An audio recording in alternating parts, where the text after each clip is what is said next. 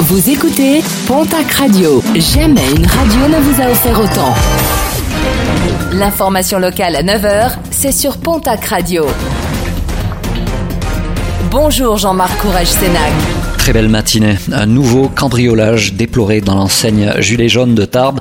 Dans la nuit de mercredi à jeudi, un malfrat s'est introduit dans le magasin avant de repartir avec une tablette qui permet d'assurer les livraisons via le prestataire Deliveroo. Une tablette bloquée pour cette prestation et qui n'a aucune valeur de revente. L'enseigne tarbaise avait déjà été cambriolée en mars dernier au tout début du confinement. Des nouvelles rassurantes de Vincent Cassel, l'acteur actuellement confiné au Pays Basque où il possède une maison, a fait une vilaine chute à scooter mercredi à Arbonne.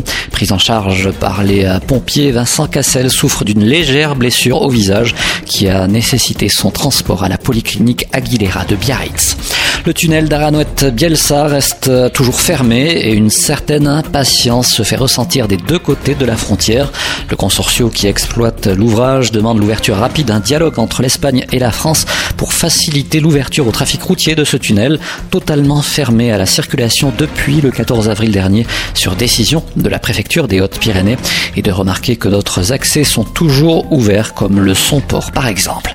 Et de l'autre côté de la frontière, l'économie touristique est également impactée. Sur la commune d'Ainsa, le maire estime que 10% de son budget municipal sera compromis par la baisse des revenus liés au tourisme.